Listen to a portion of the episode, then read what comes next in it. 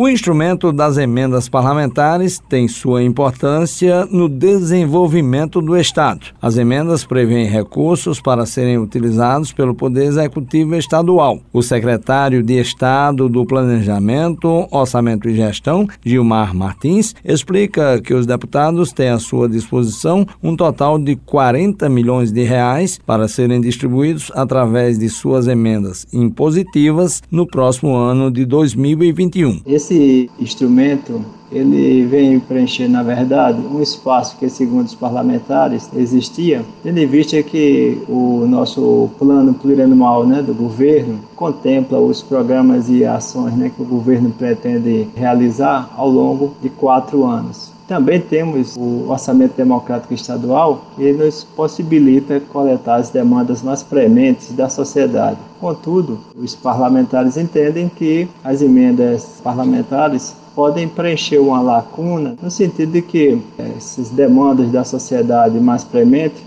tenham um alcance, né, um contexto mais regional, né, notadamente voltado para ações direcionadas à saúde, educação e assistência social. O deputado estadual Nabo Vanderlei falou sobre o objetivo das emendas parlamentares impositivas. A finalidade das emendas impositivas é para que nós parlamentares a gente tenha dentro da lei orçamentária estadual que é discutida e votada na Assembleia a gente possa ter a oportunidade de colocar as emendas para atender demandas dos municípios que nós representamos, da população que nós representamos. Até o orçamento do ano passado existia a rubrica para as emendas parlamentares, só que essas emendas não eram executadas. Hoje existe uma obrigatoriedade do governo dentro do orçamento de que essas emendas impositivas, que as nossas emendas, claro, parte delas sejam impositivas e o governo seja obrigado a executá-las. Juarez Diniz para a Rádio Tabajara, emissora da EPC, empresa paraibana de comunicação.